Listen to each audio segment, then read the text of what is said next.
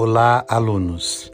Nossa aula de hoje é sobre a mais importante teoria a respeito de aprendizagem fora do campo cognitivo biológico, ou seja, estamos falando da taxonomia de Bloom.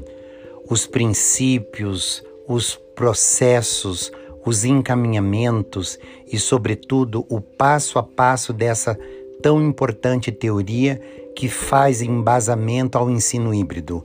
Bloom, junto com uma série de outros pesquisadores, criou o que nós chamamos hoje de taxonomia de Bloom, que é uma importante teoria sobre aprendizagem. Nós vamos conhecer cada ponto dessa teoria a partir de agora.